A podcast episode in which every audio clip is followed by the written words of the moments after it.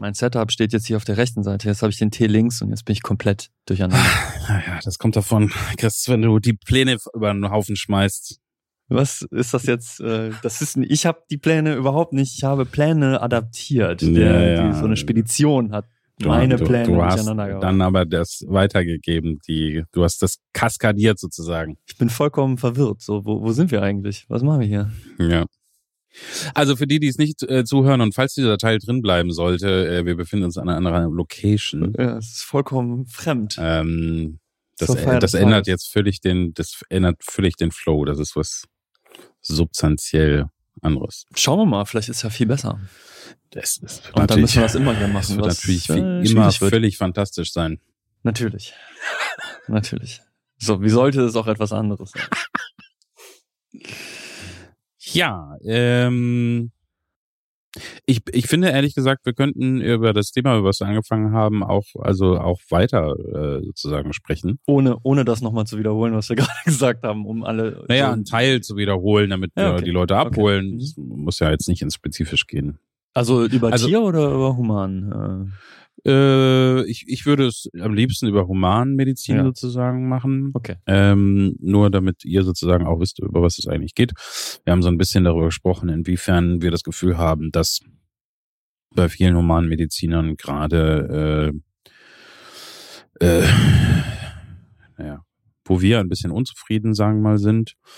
Ähm, und inwiefern eventuell auch die Software Schuld daran hat, dass einige Dinge nicht so gut funktionieren.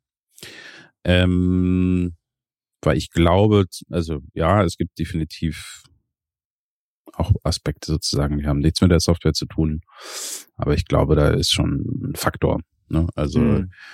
Ähm, soweit ich das mitbekommen habe, ist es eben, äh, ist eben das System, auf den, glaube ich, die meisten laufen. Es sieht bei den meisten gleich aus. Ich vermute, das ist auch die gleiche Software. Weiß nicht, ob die einfach, das sind zehn Programme, die sehen aber alle gleich aus, wahrscheinlich. Ja.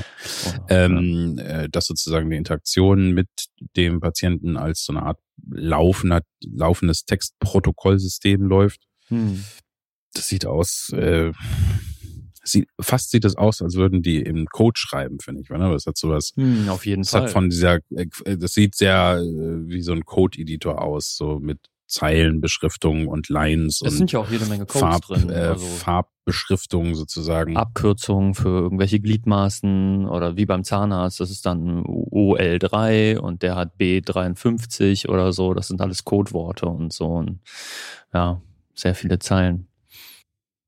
Also bei mir führt es halt dazu, also bevor wir jetzt ins Detail der Software gehen, vielleicht wie, wie, wo das eben herkam, war, war das, dass ich halt, ich habe seit, sagen wir, mal, 20 Jahren eine, eine chronische Kondition und ähm, gehe auch einen großen Teil dieser Zeit zum gleichen Hausarzt, ähm, habe aber schon mir bestimmt fünf oder sechs Mal von dem gleichen Arzt anhören müssen.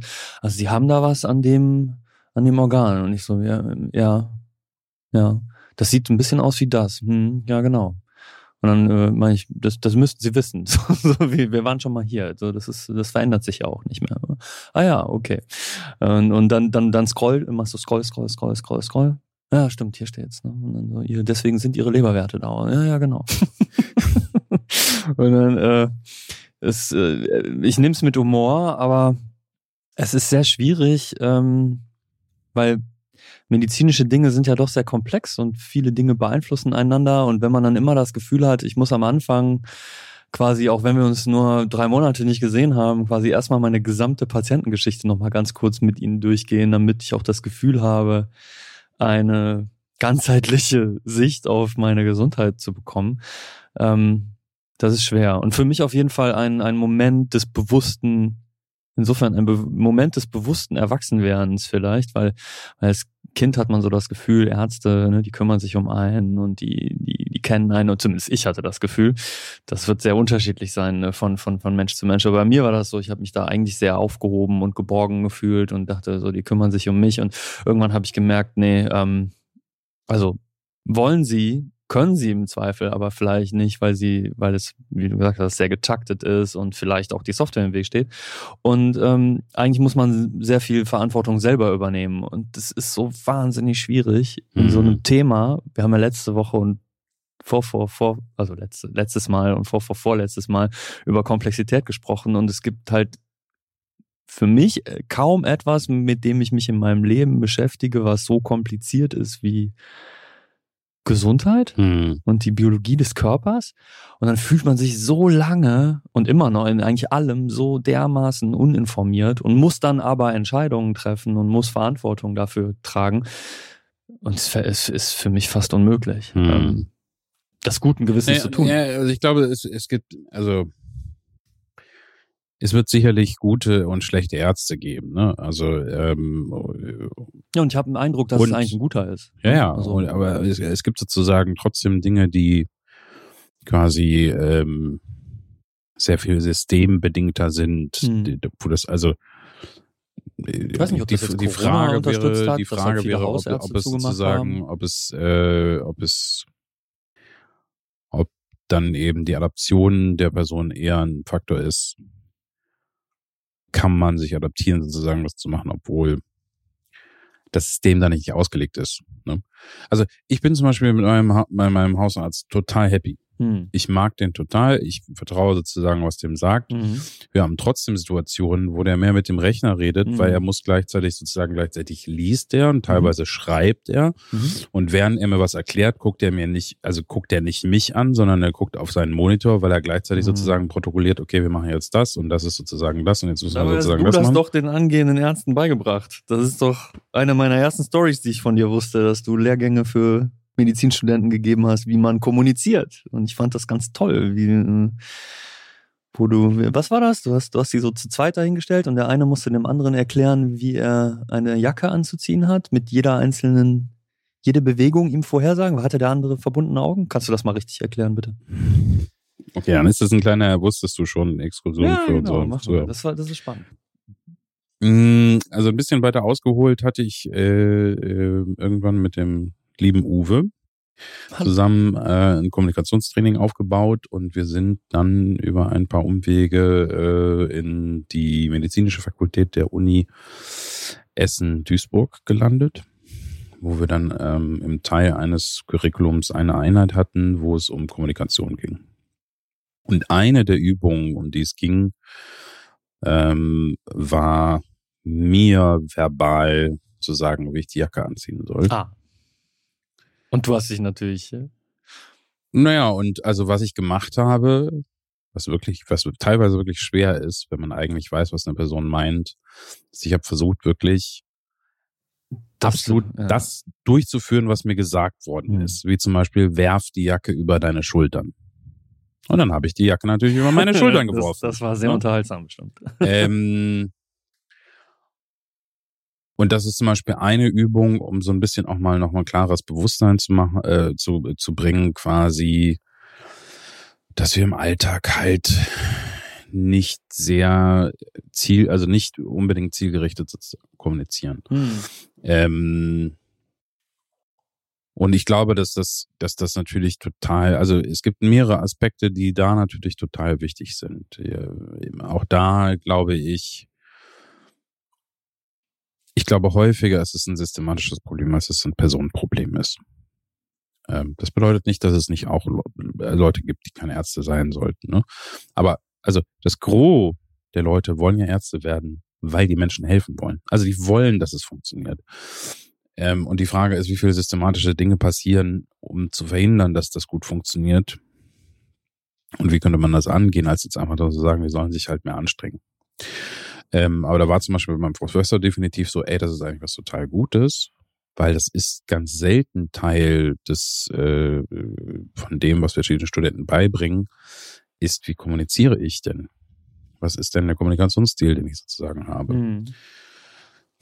Ähm, Und weil trotzdem ist es, also was heißt trotzdem, ihr habt, ja- ihr habt ja nicht die gesamte Generation der, der deutschen Mediziner. Nein, das vor der- das, vor der Flinte gehabt. Das war, das das war, das so war auch natürlich, nur, das war natürlich auch nur eine Einheit in einem größeren Kontext. Und das war jetzt nicht, wir waren ja echt die einzige Kommunikationseinheit, sondern die hatten Mhm. dann auch eben noch Einheiten mit äh, Professoren in der Medizin, wo es um Kommunikation ging. Und es ist ja in heu, also ganz, also in wahnsinnig vielen Fällen ist die Kommunikation nicht einfach nur so, dass der Patient sich aufgehoben fühlt, mhm. obwohl das auch schon wichtig ist, mhm. sondern es ist ein substanzielles Mittel, sowohl in der Befragung der Person, äh, um eine Diagnose zu stellen, ist Kommunikation wichtig, als auch bei vielen Dingen, dass halt eine Compliance entsteht. Das heißt, Medikamente müssen genommen werden und die müssen auf eine bestimmte Art und Weise genommen werden. Oder ein bestimmtes Verhalten muss vermieden. Oder, oder genau. Werden. Also es gibt wahnsinnig viel, mhm. was eigentlich von einer funktionierenden Kommunikation abhängig macht. Mhm. Die Vertrauensbeziehung zwischen diesen beiden Personen ist nur ein Faktor, mhm. aber es gibt also es gibt auch substanzielle sozusagen äh, Teile wirklich in der Struktur. Ähm, und ich fand es so interessant, dass äh, eine Bekannte von mir erzählt hat, dass sie, äh, ähm, dass sie zu ihrer Kondition ein Buch gelesen hat und ein relativ großes Kapitel dieses Buchs war, wie sage ich das meinem Arzt? Also quasi ein Instruktionsmanual, wie hm. man das dem Arzt erklärt. Damit er nicht falsch abbiegt sofort. Oder? Genau, weil ein großes Problem ist zum Beispiel, ähm, und da ist jetzt noch viel schwieriger sozusagen, wenn man das System ändert, dass natürlich du ähm, äh, du hast bestimmte Symptome und dann musst du die quasi abgleichen und es macht natürlich auch diagnostisch Sinn, dass du die wahrscheinlicheren Sachen zuerst dir anguckst, als jetzt irgendwie, ja, es gibt einen, eine Million äh, Fälle, wo, wo das was völlig anderes ist oder was völlig abstruses. Ja, ähm, wenn es aber einen Fall gibt, sozusagen. Ist Verfügbarkeitsheuristik, okay. was der Arzt halt typischerweise sieht, ne? Ja, das Zum stimmt. Beispiel. Aber es ist auch sozusagen, es macht grundsätzlich auch Sinn, wenn ja, du mit Schnupfen reinkommst, vor, dass ich davon also ausgehe, das dass du eine Erkältung hast. Ja, ne? genau. ne? Also ich muss ja jetzt nicht sofort denken, dass du irgendeine ganz seltene genau. Tropenkrankheit hast, wenn nichts dafür spricht. Ja. Und da ist wieder sozusagen der Punkt, wenn nichts dafür spricht, vergisst du sozusagen zu fragen in dem Moment, mhm. warst du eigentlich vor kurzem in irgendeinem Tropengebiet kommt es dir vielleicht auch überhaupt gar nicht in den Sinn, überhaupt in die Richtung zu denken. Das kann aber das sehr große Probleme äh, äh, zur Folge haben. Ich hatte eine sehr gute Freundin, äh, die die bei ganz vielen Ärzten war, weil sie, weil ihr ständig schlecht war. Und die haben sie halt einmal angeguckt und die war halt ganz äh, schlank und zierlich und haben immer gesagt, ja klar, Ne? Und haben sie mehr oder weniger belächelt und wieder weggeschickt. Weil sie gesagt haben, äh, dünnes Mädchen, dem ist schlecht, ne? So, das ist irgendwie, ja. Also erstens, dass das überhaupt belächelt wurde, zeigt, was für eine Zeit man vielleicht groß geworden ist. Äh, heute würde man das dann auch ernst nehmen und sagen, ja, vielleicht hast du ja eine Essstörung. Äh, ähm, und das wurde überhaupt nicht ernst genommen, ne? Und die können aber lebensgefährlich sein. Und äh, was sie aber hatte, war Laktoseintoleranz. Aber sie war irgendwie bei sieben Ärzten, bis das überhaupt diagnostiziert wurde. Und das war vielleicht zu einer Zeit, wo das nicht so bekannt war. Dabei haben das ja unglaublich viele Menschen. Also bei uns nicht so viele, relativ jetzt zu Asien oder so, aber ja, ähm, wie sage ich das meinem Arzt? Genau, aber wie, wie nehme ich mich aus der Gleichung raus, wenn ich halt aussehe wie jemand, der Stereotyp vielleicht eine ganz, also aus, aus dem Stereotyp des Arztes ein ganz anderes Problem hätte und im schlimmsten Fall wird das nicht ernst genommen. Ne? Mm. Und das hat, das hat äh, irgendwie gut zwei Jahre, glaube ich, war dieser Prozess, wo, wo äh, meine äh, Freundin, meine Bekannte, ähm, weiter Milchprodukte getrunken hat und es hätte vermeiden können, dass ihr schlecht ist, dass sie Magenschmerzen hat. Und ich meine, das hat ja dann auch langfristig Folgen. Ne? So, letzten Endes wurde ihr nicht geholfen, weil in der Summe der Kommunikation irgendwie falsche Erwartungen beim Gegenüber geweckt wurden. Okay, ich glaube, das ist aber nochmal, noch mal, wenn auch nicht ganz äh, anderes Fach sozusagen, ein ganz wichtiges ähm, Thema, was glaube ich bei weitem jetzt noch nicht geklärt ist, ist quasi ähm, inwiefern nimmt man äh, äh, Frauen ernst? Hm. Ähm, und inwiefern beschäftigt sich die Medizin explizit sozusagen mit ähm, der Frau als ja. wissenschaftliches also, Objekt. Je tiefer man da reinliest, desto mehr, also immer wenn, wenn ich da reingeguckt habe, habe ich gesehen, was, was da für ein tief sitzender Chauvinismus in dem System war und noch ist von angefangen von der Forschung äh, bis hin zu, zur Prakti Praktiziertheit, dass halt irgendwie Frauen da irgendwie immer systematisch benachteiligt werden, was halt echt in, gerade in dem Bereich echt schrecklich ist. Ähm, auch mit der Geburt meiner Tochter irgendwie zu sehen, zum Teil wie wie weit wir sind und zum Teil wie weit wir nicht sind, was also wie weit wir vielleicht medizinisch sind, aber wie wie wenig weit wir dann zum Teil im Respekt gegenüber äh, Frauen in medizinischen Notfällen mhm. zum Beispiel sind. Also ganz ähm, Naja, nicht so schön. Also, aber nicht unser Thema heute. Also, naja, ich würde sagen, lass uns das nochmal parken, weil das ist definitiv nochmal ein fast eigenes Thema, mm, mm. Ähm, obwohl es ein sehr, sehr wichtiges Thema ist. Ja, dann. Die Frage ist für mich, die Frage könnte sein, eventuell ist es, ist es wirklich ein separiertes Thema oder ist es quasi eigentlich Teil des Gesamtthemas, über das wir reden? Mm. Ähm, weil natürlich, also zum Beispiel, wie sage ich es meinem Arzt, eben auch versucht sozusagen, und das ist fast ein bisschen, also gegebenenfalls ist es sogar kontraproduktiv, weil dann sich Leute äh, angucken, wie muss ich das dem Arzt erzählen, damit er eine bestimmte Diagnose macht und dann wählst du quasi deine Diagnose ja, ja. und erzählst deinem Arzt das so, damit er die Diagnose auch so stellt. Und was ist, wenn du ein Recht hast? Ähm, und ähm, also ein zum Beispiel Tipp, der in diesem Buch dran drin stand, war halt äh, nicht zu viele diffuse Symptome aufzuzählen. Ja. Also wenn du jetzt irgendwie mit 20, also 20, 20 Symptome durch die Ecke sozusagen um die Ecke kommst, dann weiß der Arzt überhaupt nichts damit anzufangen, weil es fehlt Spezifität, die, das ist so die, das breit, einzugrenzen. Ne? Ja, ja ähm, aber, aber das ist ja das Absurde, dass, also zumindest bei mir ist das oft so, dass ich gar nicht unter den eigentlichen Symptomen der Erkrankung oder des des Problems leide, sondern eher unter Symptomen, die aus meiner Interpretation des ursprünglichen Problems. Also da, da kann ich, da kann ich relativ offen auch drüber sprechen.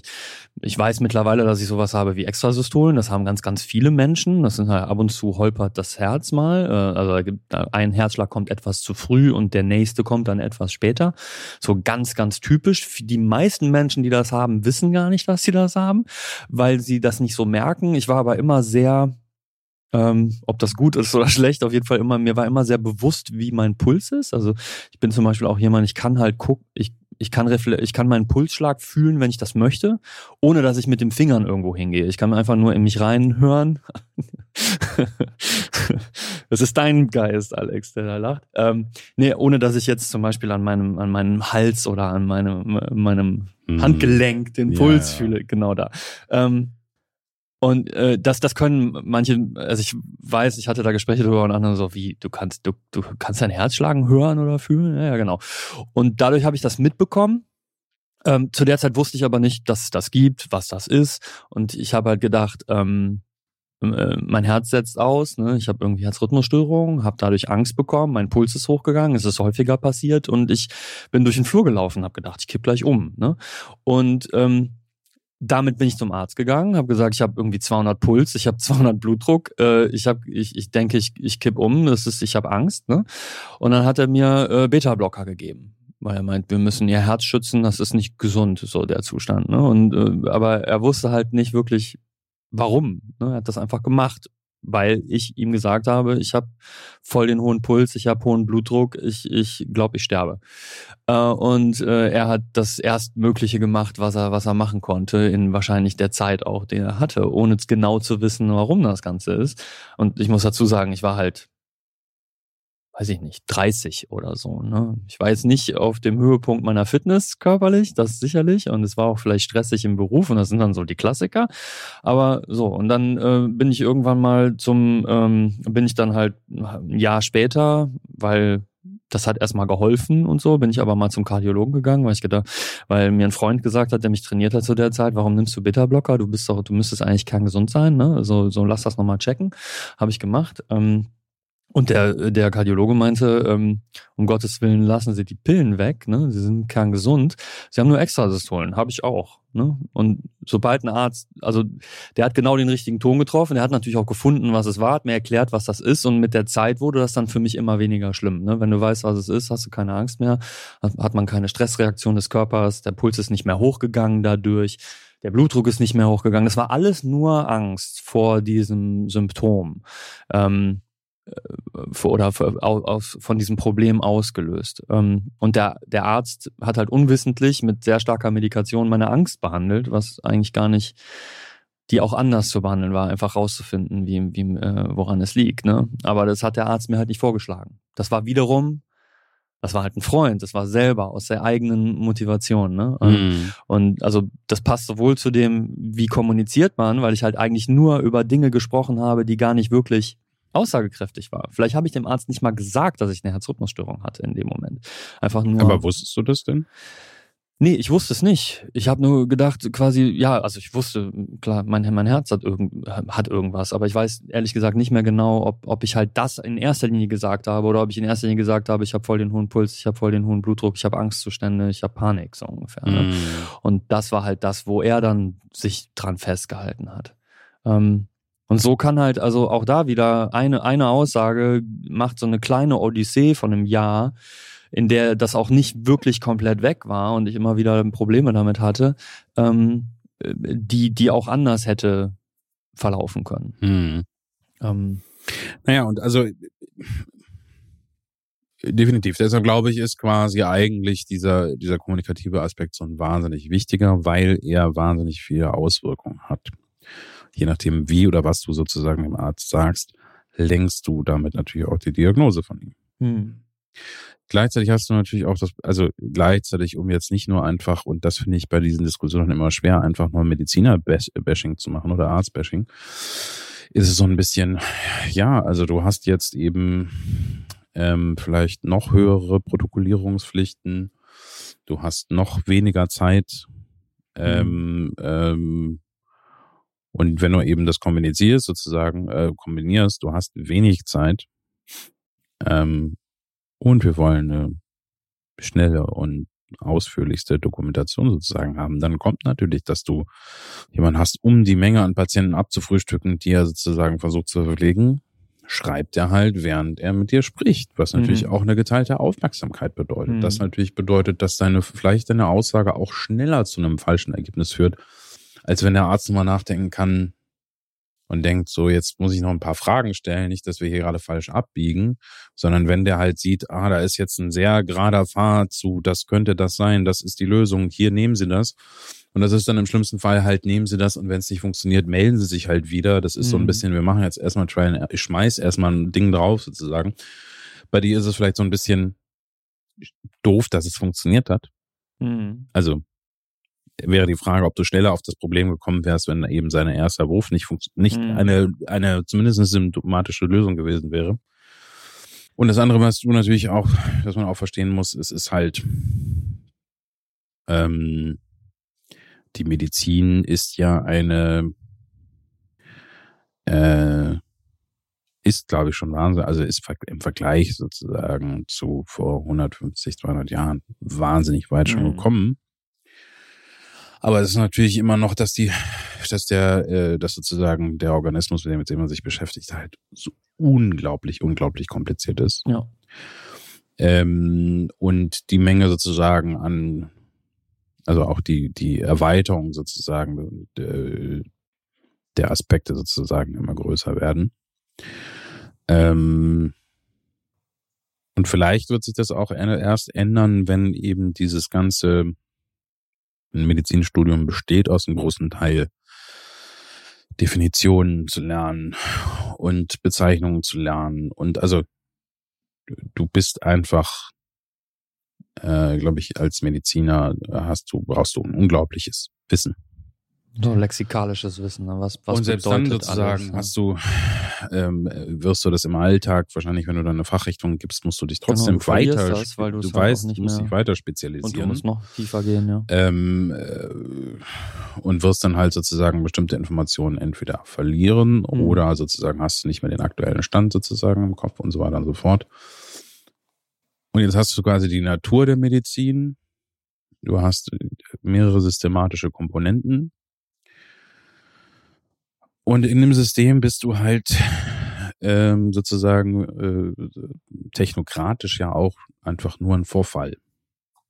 Du, also äh, kann man jetzt sagen, quasi, äh, ob man das sozusagen nicht ändern könnte. Und ein wichtiger Faktor ist natürlich so ein bisschen, inwiefern stehen wir mit der Technologie auch ein bisschen im Weg. Äh, oder inwiefern verursacht zum Beispiel das, äh, dieses ganze Protokollieren gleichzeitig und eben einfach dieser Systemaufbau, ne? Also, also wenn du ein ja. protokollarisches, also so eine Art Verlaufsprotokoll hast und der guckt sich einfach nur die ersten beiden Seiten an, aber eine wichtige Information ist leider auf der dritten Seite gelandet. Genau. Und dann fehlt sie ihm erst. Also wir, wir, ich würde gerne diesen, diesen, diesen, diese Brücke nochmal gerade schlagen, warum das so relevant ist. So, weil wenn, es ist wahnsinnig kompliziert, es ist wahrscheinlich auch, ähm, jeder, jeder Arzt hat heute mehr zu tun als vor einem beliebigen Zeitraum, weil, äh, weil wir auch äh, vielleicht durch Corona, vielleicht durch andere sozioökonomische Prozesse ähm, äh, quasi ne, die, die, die Anzahl an Ärzten hat so ein bisschen abgenommen, die Anzahl an Patienten hat zugenommen, sowohl, also in vielen Fachbereichen ja sogar exponentiell, ne, in, der, äh, in der Psychotherapie zum Beispiel, auch durch Corona, aber natürlich auch in der, in der Gesundheits, äh, in der, in der äh, körperlichen Gesundheitsversorgung, nicht nur in der äh, mentalen. Ähm, also aus diversen Gründen ist es sehr viel schwieriger geworden. Dann hast du gesagt, du bist halt eigentlich einfach nur ein Vorteil. Genau, ist, du bist eine Momentaufnahme, was aber eigentlich keine Momentaufnahme sein sollte. Deswegen hat man ja einen Hausarzt, der eigentlich das gesamte Bild, deine Anamnese kennen sollte, vielleicht dich auch als Typ, als Mensch einschätzen können sollte, weil das alles mit reinspielt in den, in diesen ganzen warum es zu einer Kondition kommt, warum du mit einem mit einer Sache mehr Probleme hast mit einer anderen. Ne? Manche rennen wegen einem schmerzenden Fußgelenk zum Arzt, andere nicht. Ne? Wenn wenn er dich einschätzen kann, kann er kann er besser wissen, äh, ist das was ist das was Schlimmes oder warten wir einfach mal eine Woche oder sowas. Ne? Und ähm, das alles sollte gehen, geht aber nicht aufgrund dieser Schwierigkeiten. Jetzt kommt eine Software, die das aktiv gar nicht ermöglicht. Also was mir besonders auffällt, ist dieses, dass halt, also wenn, ich, ich habe natürlich noch nie äh, jetzt mal für längere Zeit an dieser Software gesessen. Vielleicht ist es auch ein Anwenderproblem. Vielleicht geht das auch alles. So muss ich jetzt auch nochmal das Sternchen dran setzen. Aber was definitiv nicht gemacht wird, von meinen Augen, weder im Krankenhaus noch im äh, noch beim Arzt. Im Krankenhaus habe ich da sogar als Designer ähm, äh, schon betrachtet und äh, versucht zu analysieren. Ähm, es wird nicht, es wird sehr wenig gesucht. Ne? Also es ist, es ist wirklich in erster Linie eine Chronologie. Und wenn ich suche, dann gehe ich rückwärts in der Chronologie. Und da steht durch diesen Dokumentationszwang erstmal Unmengen stehen da drin. In Code, kurz geschrieben. Das heißt, ich kann auch überscrollen. Ich kann auch überlesen, weil ich muss, die müssen das querlesen. Währenddessen hören sie dir vielleicht noch zu, weil du auch noch weiter berichtest und deine 30 anderen Symptome irgendwie runterhaust. Ne? Ich wäre auch nicht in der Lage, in so kurzer Zeit, wenn jetzt mir eben meine, meine Umstände nicht ermöglichen, mich an diese Person vollumfänglich zu erinnern, ähm, wäre ich auch nicht in der Lage, in kürzerer Zeit ein Gesamtbild dieser, also über den medizinischen Werdegang und, und die, die, den Gesundheitszustand einer Person. Und in den Gesundheitszustand fließt ja auch immer mehr rein. Ne? Das, was ich eben gemeinte, so wie, wie ist jemand drauf und wie lebt er und was macht er und selbst die Arbeit oder so, das alles kann in unser Verständnis von Krankheit und so weiter reinspielen. Eigentlich müsste, müsste der Arzt das wissen. Also das, das Erste, was diese Software halt nicht macht, ist einfach zum Beispiel chronische Dinge oder sehr entscheidende Dinge, ja, meinetwegen, ob ich vor zehn Jahren eine Krebs-OP hatte oder sowas. Das wäre ja vielleicht relevant zu sehen, ähm, das hervorzuheben. Also Dinge, die längerfristige Gültigkeit haben. Ja, mhm. Oder bei mir eben eine chronische Kondition.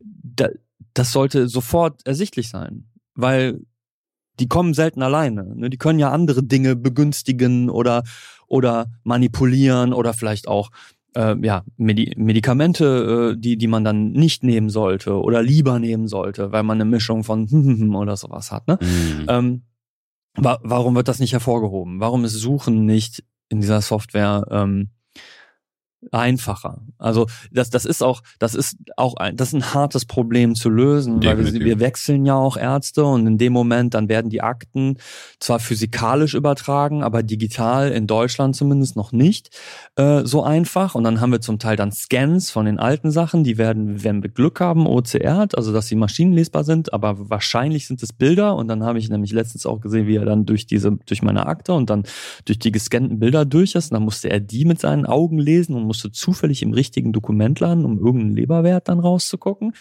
Meinte so, oh ja, hier, da, da war der noch, äh, das ist ja sehr viel besser oder so geworden. Ne?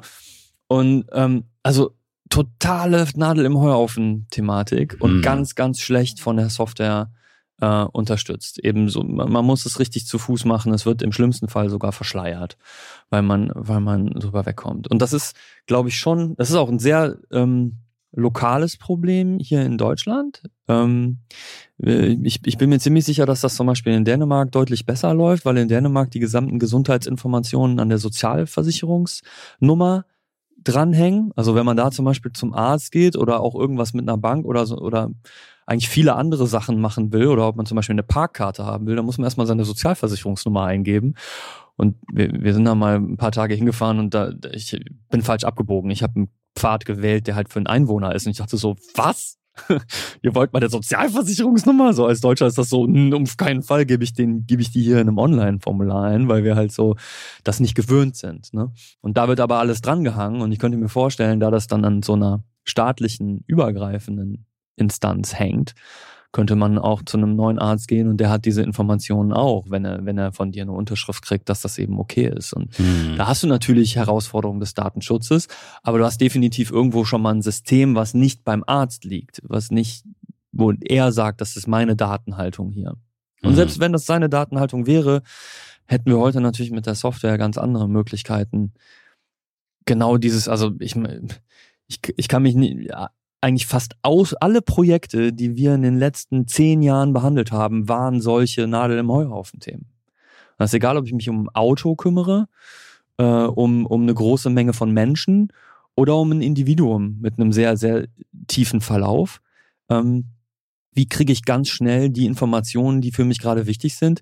Im Zweifel, wenn ich gar nicht weiß, welche davon für mich gerade wichtig sind. Und dann reden wir über Ne? Hierarchien von Informationen, Dinge, die sich nicht ändern, ähm, die wichtig sind, muss ich sofort zeigen. Dinge, die sich nicht ändern, die weniger wichtig sind, die kann ich vielleicht sogar ausblenden.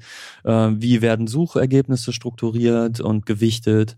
Ähm, was gibt es überhaupt für Möglichkeiten? Theoretisch könnten wir heute für Ärzte ein Interface haben, was dem Arzt lokal, gesichert, nicht mit dem Internet verbunden zuhört und ihm durch den Dialog mit dem Patienten die wahrscheinlich sinnvollsten Informationen zur Verfügung stellt. Und für den Kunden, für den Kunden wollte ich gerade sagen, für den Patienten auch sichtbar. Ja, weil das ist auch noch so eine Sache. Ich finde es immer sehr, also die Systeme sind ja so klein geschrieben und so komplex, das kann man als Patient überhaupt nicht lesen und dann auch noch verklausuliert und, und, und, und fach, äh, fachseitig. Ich finde es aber immer komisch, wenn man halt mit jemandem redet, der an einem System arbeitet, was man nicht einsehen kann. Das ist auch, mhm. auch eine Vertrauensgeschichte. Ne? Ähm, fände es immer schöner, wenn man das teilt, weil auch wieder vier Augen sehen vielleicht mehr als zwei. Ne? Hm. Ja, und dann, dann, sagt, dann sagt man zum Beispiel, ja, das ist hier gerade, das sehe ich gerade, aber damit hat das nichts zu tun, das ist nicht wichtig. Und zack, das könnte der, da könnte der Computer darauf reagieren. Hm. Hm. Ich meine, das könnte grundsätzlich natürlich auch verunsichern, aber äh, vielleicht hast du auch recht. Ich weiß auch, dass ich, das ist jetzt äh, Veterinärmedizin, dass ich ähm, bei Blutergebnissen von meinem Mund irgendwann ähm, die Ärztin dann explizit noch was gefragt habe, weil sie ist bei ihrer Erklärung nicht drauf eingegangen und mhm. da waren so Indikationen mit Grün und Rot. Mhm, genau. Und über einen Indikator, der rot war, was einfach nur eine Überschreitung der Norm darstellt, noch mhm. per se nichts Schlimmes. Ja, nichts Pathologisches. Ähm, gesagt habe, ja, aber was ist denn hier mit dem? Mhm. Weil das so halt so richtig weit aus der Norm mhm. raus, das konnte man halt an den Indikatoren sehen. Und da hat sie mir dann halt erklärt sozusagen, dass das, ähm, ich, also wenn ich mich richtig erinnere, war es irgendwie die Größe der äh, roten Blutkörperchen. Mhm. Und die ist bei meinem äh, Chico sozusagen offensichtlich sehr, sehr groß. Der hat sehr große Blutkörperchen. Okay. Crazy. So.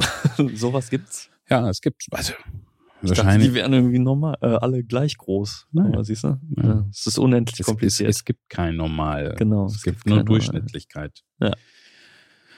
Und ne, kein Mensch ist absolut durchschnittlich insofern. Ja, in allem. Ähm, genau, das war so ein Moment, ich würde, also ich dachte sozusagen, sie, also warum geht sie jetzt nicht darauf ein? Es ist ja eindeutig ja, rot, ja, also damit habe ich dann verbunden, es könnte was Schlimmes sein. Mhm.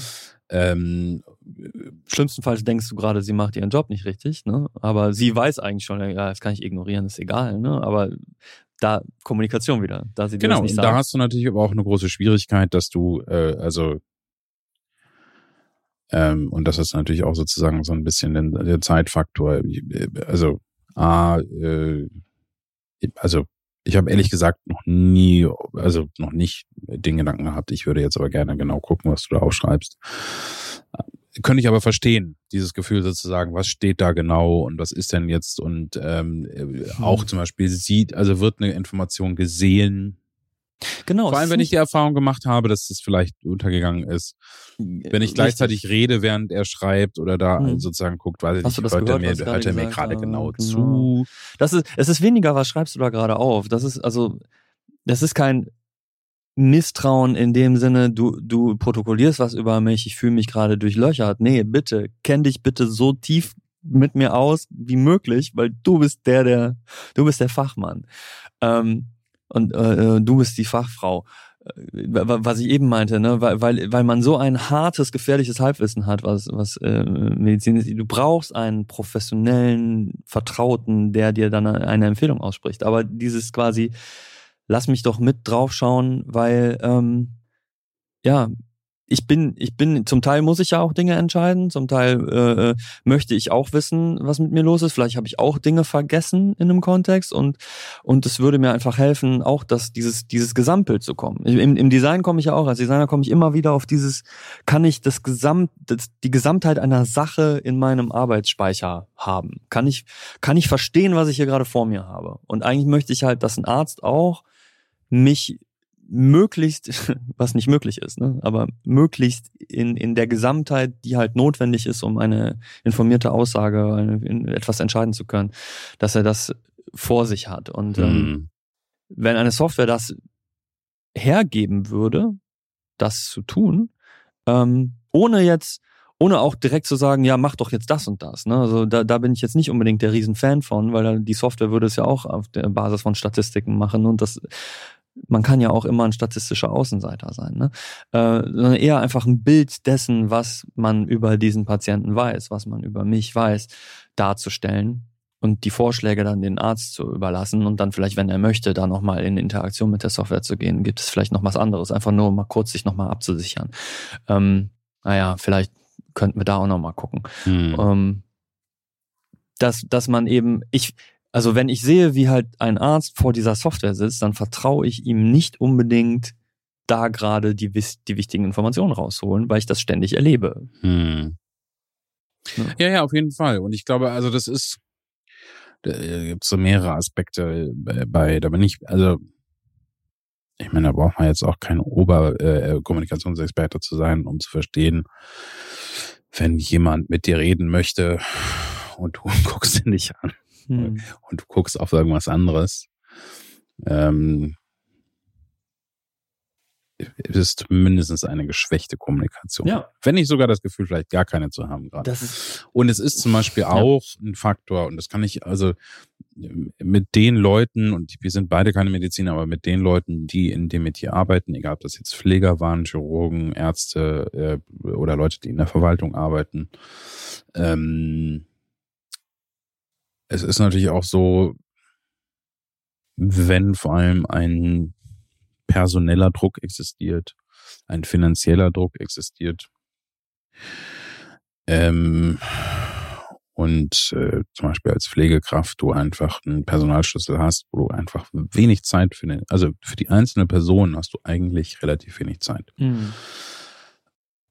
Da geht dann auch viel Menschliches verloren Egal, ob du das eigentlich könntest oder nicht. Weil, weil ganz viel Menschliches überhaupt einfach mit wie viel Zeit wende ich dir zu ja schon zu tun hat. Das und, ist so der, einer der wichtigsten Schlüssel. Und was ich zum Beispiel auch schwierig finde, ähm, ist dann, äh, du merkst, okay, eine Person macht jetzt, Ahnung, äh, geht zum Beispiel um irgendeine Aufnahme, die gemacht werden muss oder irgendein Test oder irgendwas.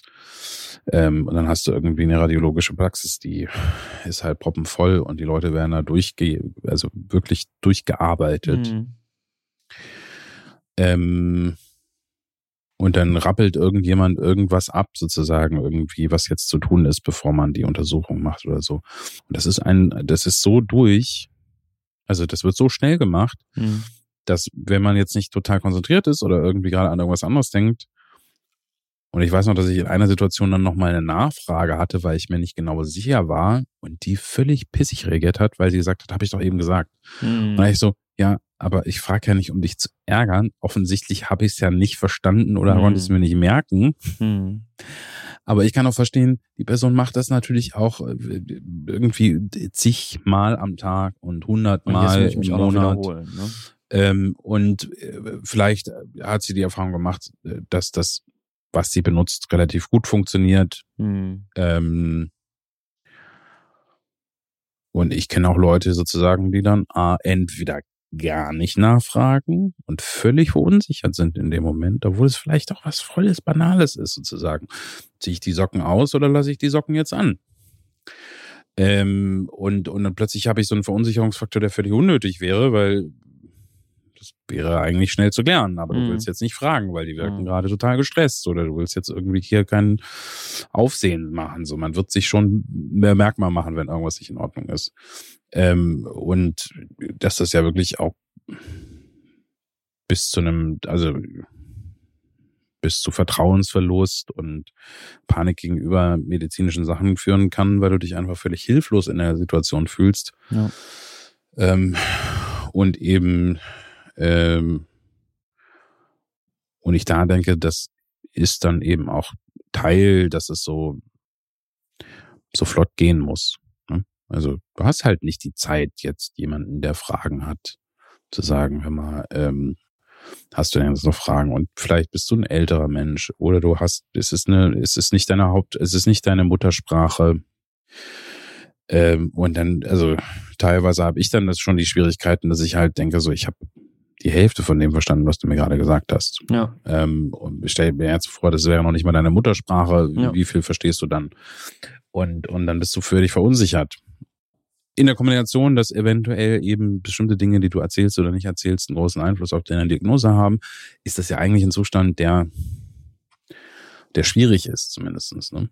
Ja, deswegen haben wir zum Beispiel bei, ähm, ähm, äh, bei äh, älteren äh, Mitgliedern unserer Familie, dass wir zum Teil dann einfach immer, da müssen wir dann dabei, da sind wir dann dabei bei, bei wichtigen Gesprächen, wenn es um was sehr äh, Großes oder Gravierendes geht, weil das sonst gar nicht mehr, also weil da so viel gesagt wird und zum Teil so komplex und dann eben auch Muttersprachthemen da noch dazu kommen, wäre gar nicht anders möglich, weil dann äh, die, da, da muss man helfen. Ne? Und ähm, das ist auch so ein bisschen auch ein bisschen seltsam an dem System, finde ich. Und da, da können die Individuen des Systems überhaupt nichts dafür. Deswegen, das ist überhaupt kein Ärztebashing, sondern eher für mich eine Frage des Systems, da es so ein wahnsinnig komplexes Feld ist. Und dann auch noch auf das Verständnis und Compliance und so weiter. Also einfach, dass man sich aufgehoben fühlt, dass man vertrauen kann, dass man es verstanden hat, handlungsfähige Aussagen bekommen hat, die man mitnimmt, die man erinnert, vielleicht, also, ne, warum habe ich nicht eine To-Do-Liste danach? Ne? Nee, ich habe halt Zettelchen und über allein schon, äh, je komplexer das wird, Medikamente zu nehmen, ne? Und da kann richtig viel bei schief gehen, wenn es um gravierendere Sachen geht, wenn ich die nicht richtig nehme. Ne? Da, da, da scheitert es dann schon ganz oft dran. Ne? Und ich bin damit alleine von der von der Natur des Systems ist man alleine in diese, also man, äh, man, man als Patient ist man alleine, der Arzt aber auch. Dann gibt's dieses diese ganzen, dann wird so drumherum gewuselt aber das ist immer separat. Das sind immer so, das ist immer so kompartmentalisiert. Und dann gibt es ja, die, das ist fast schon ein Euphemismus, dieses Konsile, ne? also dass halt ein Arzt, der sagt, ich gehe jetzt wieder auf die Komplexität, weil er sagt, da, da ich brauche jetzt eine Fachmeinung von einem Fachmann dafür, dann holt er sie dies nicht live oder direkt, sondern dann muss man halt zu einem anderen laufen und dann kommt dieser Spießrutenlauf. Ne? Dann geht man zum Radiologen und dann geht man zum Orthopäden und dann geht man was auch immer irgendwo hin zum Kardiologen. Ähm, und dann schreibt er einen Brief und der Brief wird dann dem Arzt zurückgestellt und dann, also ich weiß nicht, ich könnte, ich könnte, ich könnte lachen, weil das so absurd ist in der mm. heutigen Zeit. Ne? So der klar, der Brief wird mittlerweile elektrisch. Nee, so klar ist das gar nicht. Meistens wird er vielleicht sogar nicht elektronisch übermittelt. Dann wird er gescannt und dann wird, dann kommt er eine Woche später oder ja, über das Klassensystem in Deutschland haben wir sowieso noch nicht gesprochen, über gesetzliche und privatversicherte, was eine Katastrophe ist. Aber dann dauert es vielleicht sogar drei Monate und dann habe ich den nächsten Termin bei meinem alten Arzt und dann hat er dieses Konsil und dann liest er das. Und in der Zwischenzeit hat sich vielleicht auch wieder wahnsinnig viel verändert, aber das Konsil ist von vor drei Monaten.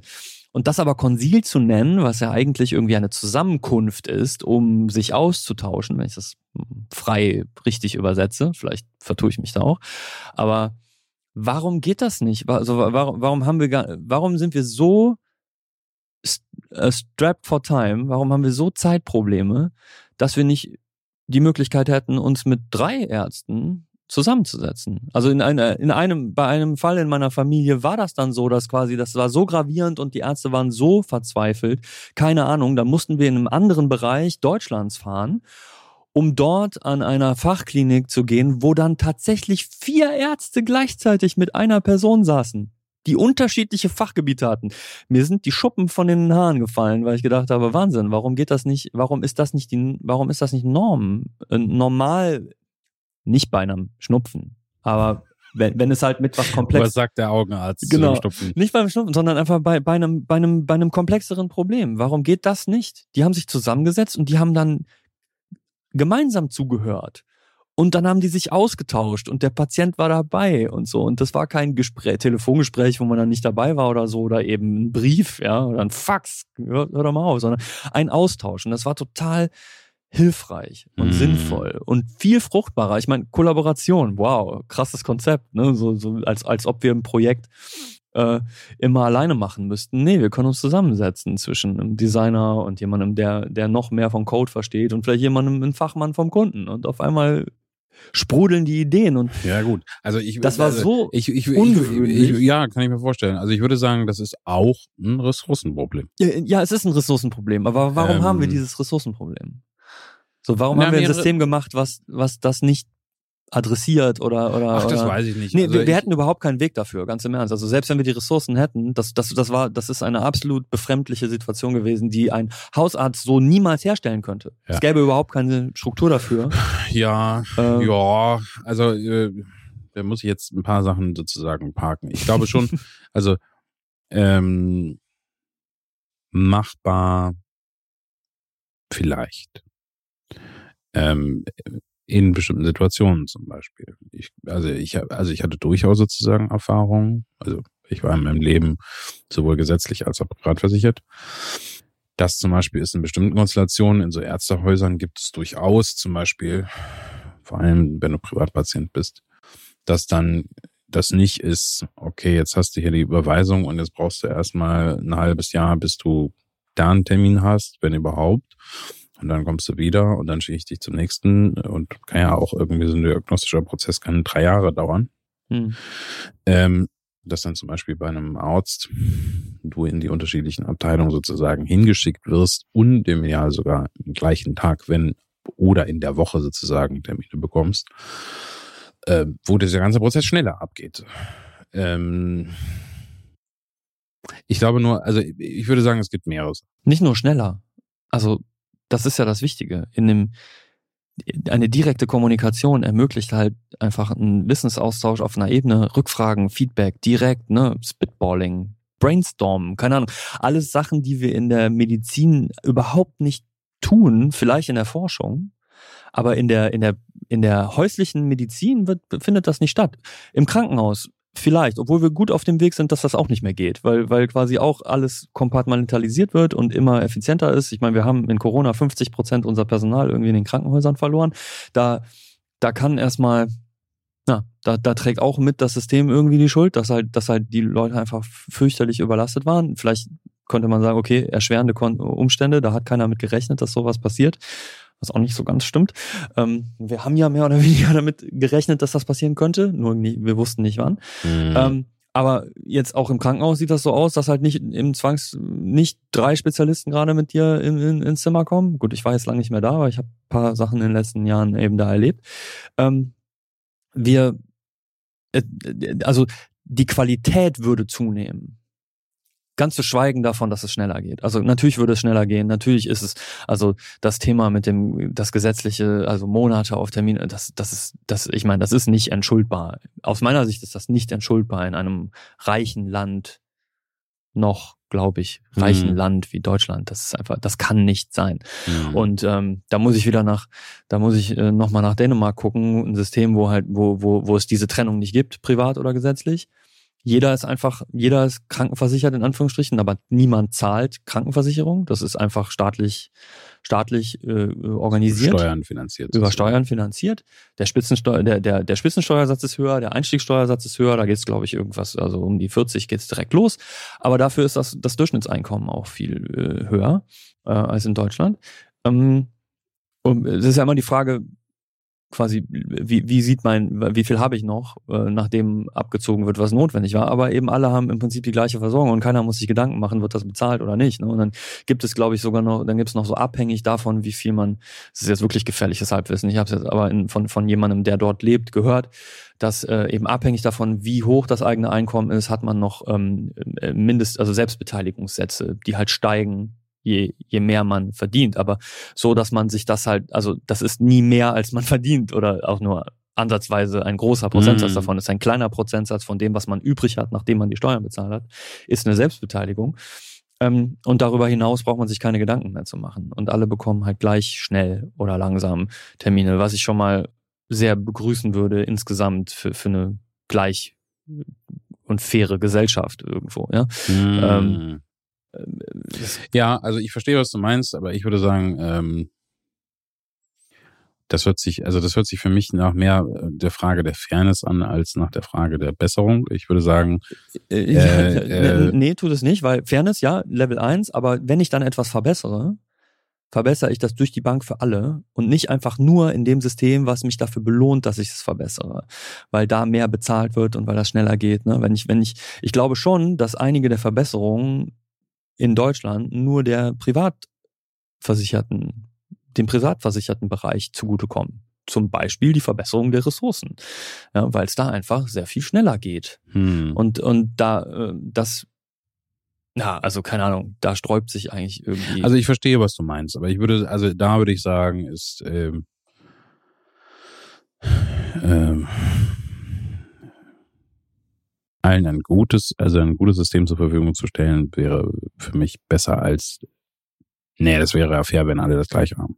Genau, nee, äh, mein Ziel ist immer, äh, ist da, da sind wir vollkommen allein.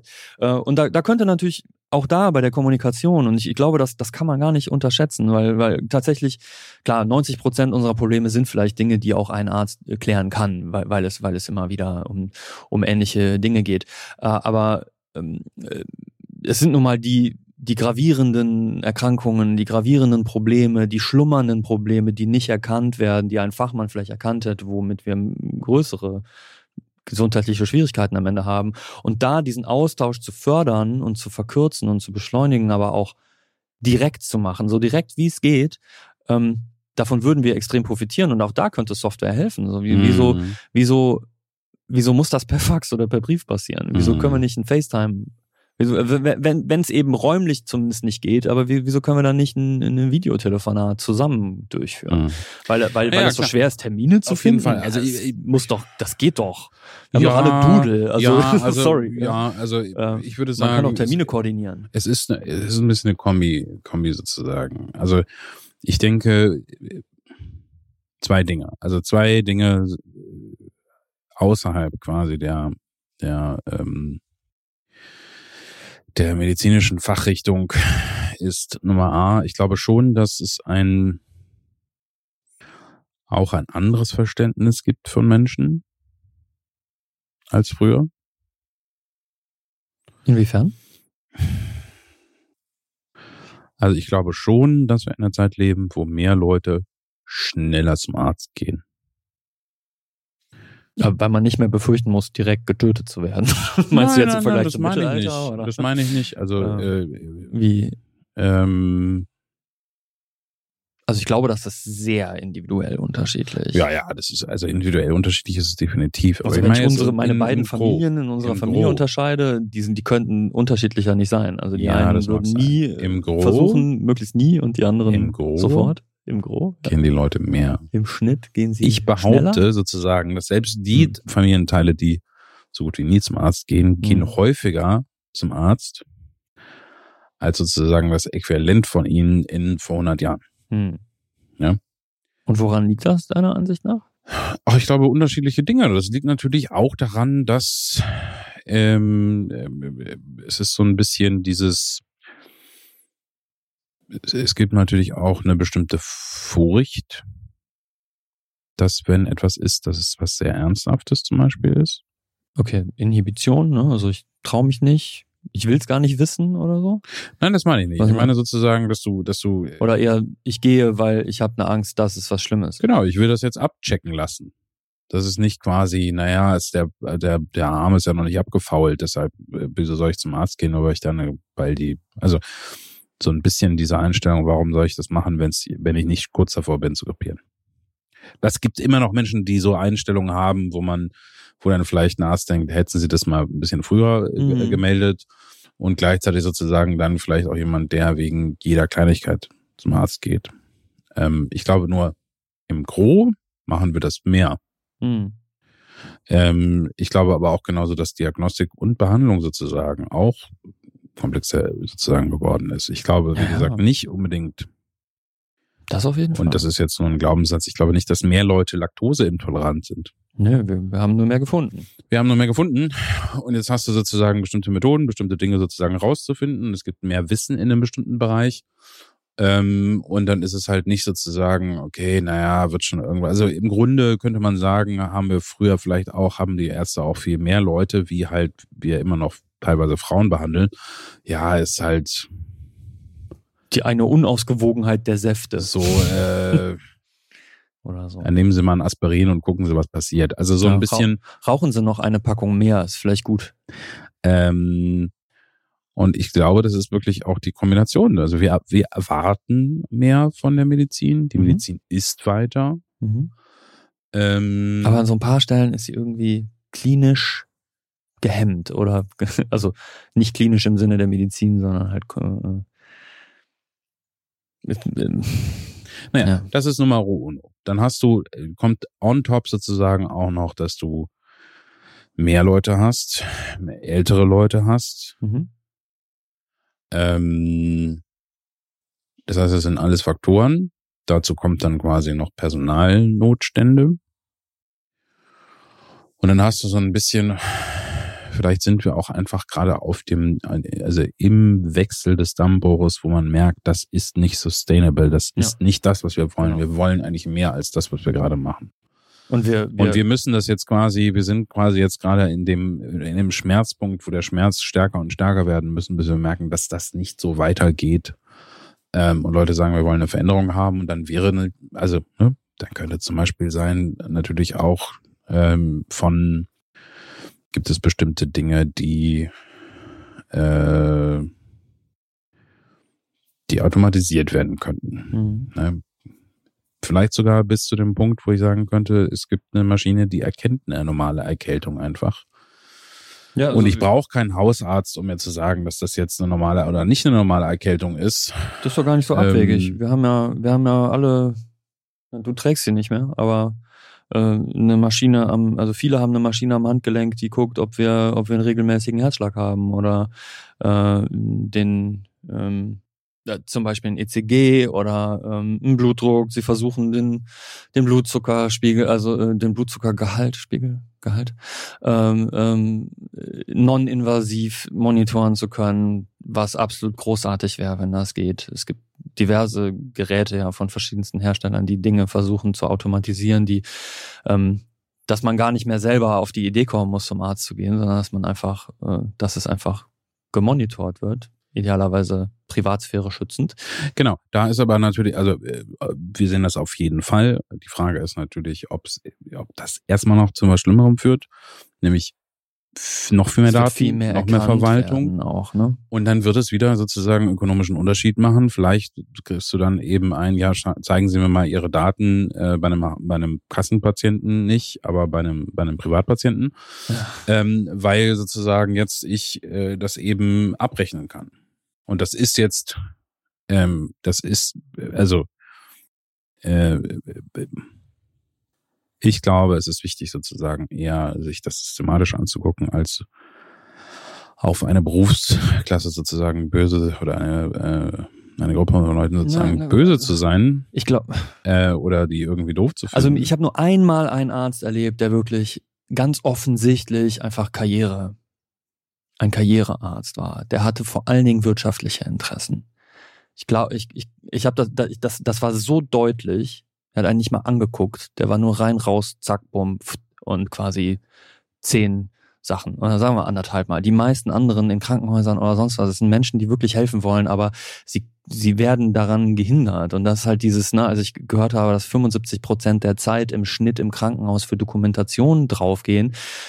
Da ist da ist unser größtes Problem. Und das ist im, das ist immer in der, im Haushaltsdasein vielleicht auch so. Wenn wir, es geht immer wieder darum, äh, quasi, egal welche Software wir machen für, für Mitarbeiter eines Unternehmens oder eben für, für also interne genutzte Software, da geht es immer darum, die Zeit, die wir da sparen, also mir geht es nicht darum, dass wir dann Menschen sparen können, sondern dass wir den Menschen die unnötigen Aufgaben abnehmen können oder die unnötigen Wartezeiten, die unnötigen ne, Nadel im Heuhaufen finden, die unnötige Unsicherheit reduzieren können, äh, damit mehr Zeit ist, um sich schlaue Gedanken zu machen, um kreativ sein zu können, auch in der in der Medizin, ne? Mhm. um ähm, um sich die Zeit nehmen zu können, um, um mal in Ruhe zuzuhören. Also äh, wenn, wenn, wenn ich jetzt, das ist, das ist halt wirklich so, natürlich, das ist alles andere als trivial, aber wenn wir ein System hätten, was die Dokumentation macht, ohne dass die Menschen das in dem Moment machen müssen,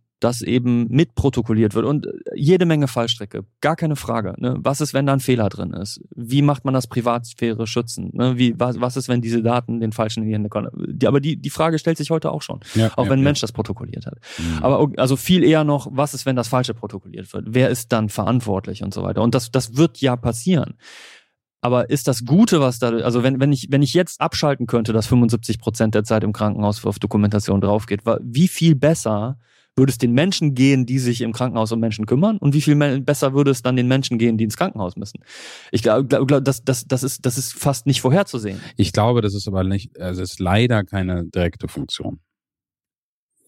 Jetzt, ich, ich habe nicht gesagt viermal so gut, aber nein, das meine ich nicht. Ne? Ich meine nicht. Das ist kein linearer nein, Zusammenhang also, oder so, aber ja, also da ist aber ein, da ist da aber ein ist Zusammenhang. Also eine fundamentale Frage ist da, glaube ich, so ein bisschen. Und das war eigentlich der zweite Punkt, den ich noch nennen wollte. Ähm, vielleicht leidet sozusagen unsere Zeit durchaus noch an einem übermäßig technokratischen Blick auf Dinge. Ähm, so ein bisschen äh, es könnte sich herausstellen, dass es sowohl ökonomisch als auch für den Menschen vorteilhaft wäre, das Ganze besser zu machen. Zum Beispiel Dokumentation sozusagen irgendwie technisch zu lösen, Prozesse so zu machen, dass die Leute Zeit haben und es ihnen Zeit gegeben wird, das zu tun. Hm. Na, weil du kannst ja auch sagen, okay, wenn wir die Protokoll, du kannst jetzt eben 100 Leute mehr durch das System durchschleisen, weil jetzt habe ich einen Teil automatisiert. Das würde dann nicht zu einer humaneren Medizin per se führen, ähm, sondern würde vielleicht äh, bedeuten, dass ein Hausarzt gesagt kriegt, naja, jetzt hast du ja das neue System, jetzt musst du halt die doppelten Patienten durchkriegen, weil hast ja jetzt weniger Zeit damit äh, zu verwenden. Mhm. Und es ist so ein bisschen, ähm, äh, ja, also ich finde das eine Grund, eine Grundfrage sozusagen. Nicht nur in der Medizin, in ganz vielen Lebensbereichen sozusagen. Inwiefern ist es ein, Technogra ein technokratischer Blick sozusagen, und wann hindert dieser technokratische Blick nicht nur einfach eine bessere Welt zu haben, sondern auch eine Technokratisch Welt, meinst jetzt vor allen Dingen, alles, was man besser macht, ist zur Effizienzsteigerung und nicht zur qualitativen Steigerung. Sondern, und, und zu, naja, qualitativ ich würde ein bisschen auch, sagen, Effizienzsteigerung gleich qualitative Steigerung.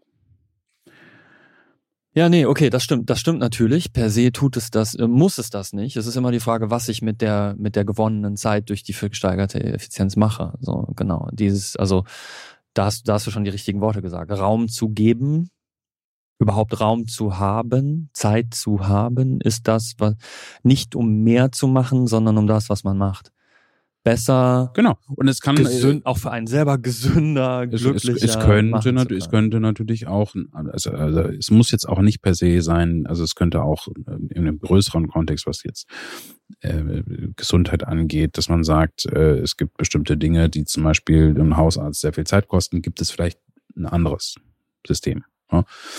Äh, muss ich Aber- jetzt für meine Krankschreibung, für eine Erkältung unbedingt zum Arzt laufen zum Beispiel. Ne? Ja. Da ist zum Beispiel mit Corona gekommen, dass man das, dass man das erstmal telefonisch machen kann. Hm, Dass genau. du sagst, okay, wir riskieren jetzt einfach, dass jemand, obwohl er keinen Stupfen hat, eine Krankmeldung bekommt, Hm. weil der stopft uns dann nicht die Arztpraxen voll, nur weil der eine blöde Erkältung hat, aber eben eine Krankschreibung braucht, dass er damit zum Arzt läuft. Ja. So. Da ist natürlich so ein bisschen eine Frage, ob man sagt, ja, aber wir wollen ja einen Kontrollprozess haben. Also überhaupt die Idee der Krankschreibung ist ja, wir wollen einen äh, technobürokratischen Prozess sozusagen Mhm. aufsetzen, damit A, der Mitarbeiter nicht einfach fehlen kann, Mhm. ohne dass es ist. Und natürlich, was sehr gut ist, sozusagen im, im, in der Krankenversicherung, die, die, die, die Firma Geld bekommen kann für jemand, der ausfällt. Ähm, und sozusagen äh, wir damit eben dann wiederum das System schützen, dass nicht jeder äh, sofort entlassen wird, wenn er sich krank meldet und zwar rechtfertigterweise krank meldet und so weiter und so fort.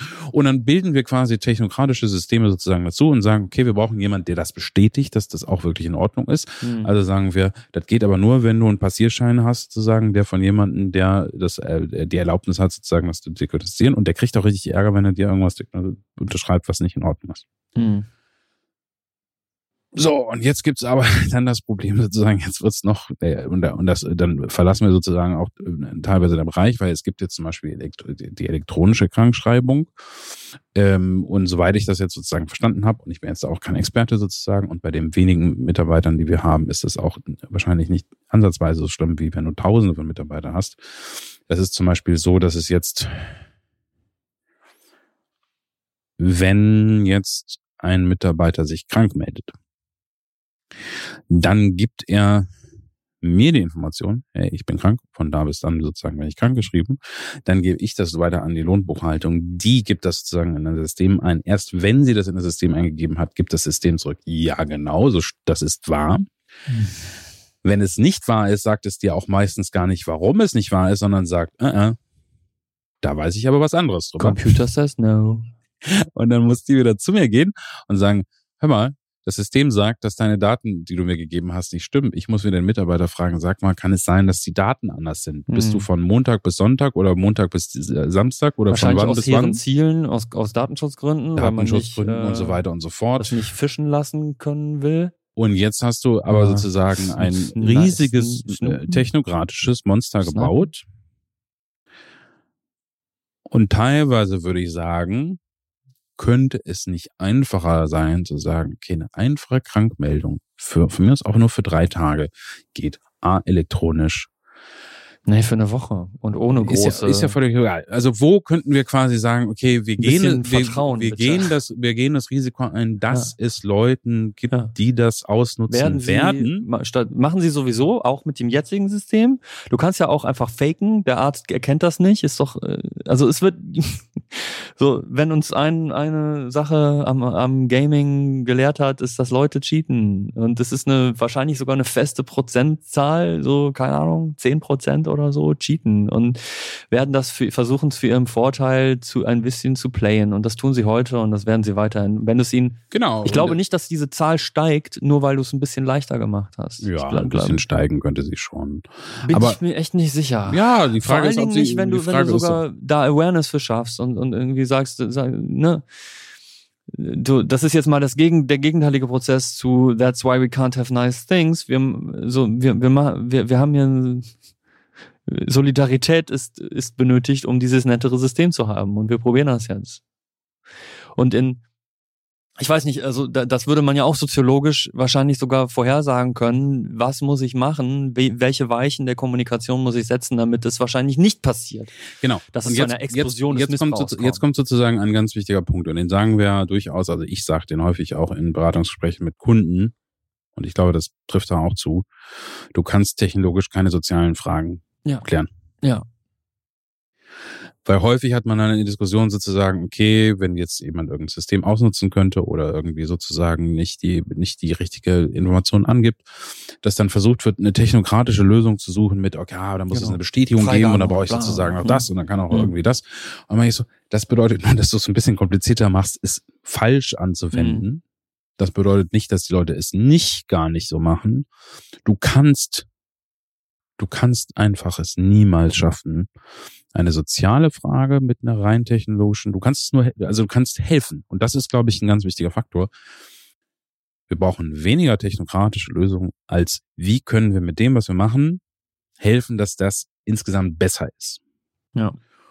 Und ich glaube, wenn wir verstehen, wir können äh, gar, also es gibt einfach kein perfektes System. Es gibt es nicht. Es, äh, und, und sobald wir anfangen zu verstehen, dass es das nicht gibt, kann man, glaube ich, Lösungen finden, die insgesamt eben äh, dazu führen, dass es besser ist. Und ich glaube sogar in vielen, wenn auch nicht in allen Fällen, wird man nachher rausfinden, dass es sogar ein besseres Ergebnis bringt.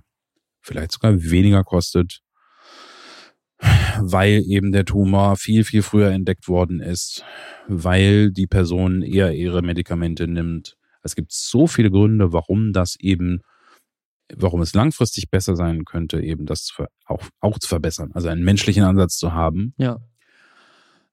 der sich vielleicht auch erst aber nach zehn Jahren zeigt, dass man sagen kann, so irgendwie gehen die Zahlen, also sind die Zahlen besser geworden. Mhm ähm, das ist erstaunlich und ich finde, das ist bei so vielen Dingen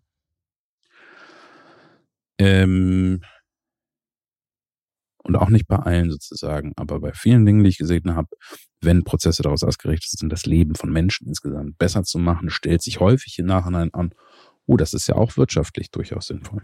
Ne? Genau. Das, ähm, du hattest nämlich, du hattest eben, das, das wollte ich, also aus meiner Erfahrung, du hast zwar gesagt, also ich, ich möchte da keinen technokratischen Blick drauf haben, aber wenn ich durch Effizienzsteigerung Menschen von Chores, von, von unnötigem Aufwand befreie.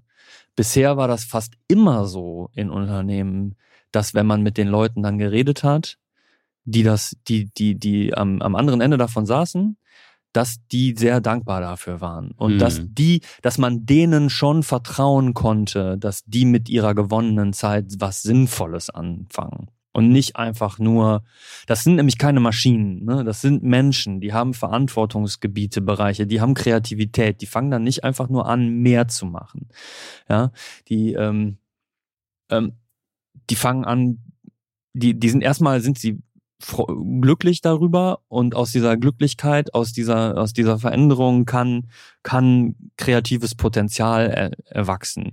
Und Definitiv. Den Raum muss ich ihnen geben. Also wenn ich, wenn ich eine absolut auch da wieder, das dann, das ist dann Technokratie. Wenn ich quasi, äh, sagen wir mal, ich, ich bin, ich bin im Supermarkt äh, in einem Kassen für ein Kassensystem verantwortlich und ich, ich zähle halt, ich incentiviere jetzt nur Throughput, quasi nur wie viele Menschen ich pro Minute abfertigen kann und ich mache das Kassensystem schneller und deswegen können die jetzt doppelt so viele abfertigen und mehr nicht mehr lasse ich auch gar nicht zu, dann wird das nicht am Ende zu einer, zu, zu einer besseren, zu einem besseren Ergebnis führen. Das wird langfristig wahrscheinlich sogar kollabieren, weil ich halt, also sehr wahrscheinlich kollabieren, weil die Leute sich halt da durchheizen, wie, wie, wie es geht. Aber das, äh, das okay. ist ganz selten so, ja, dass es so krass ja. äh, limitiert ist und incentiviert Also das, ist. das stimmt so nicht ganz.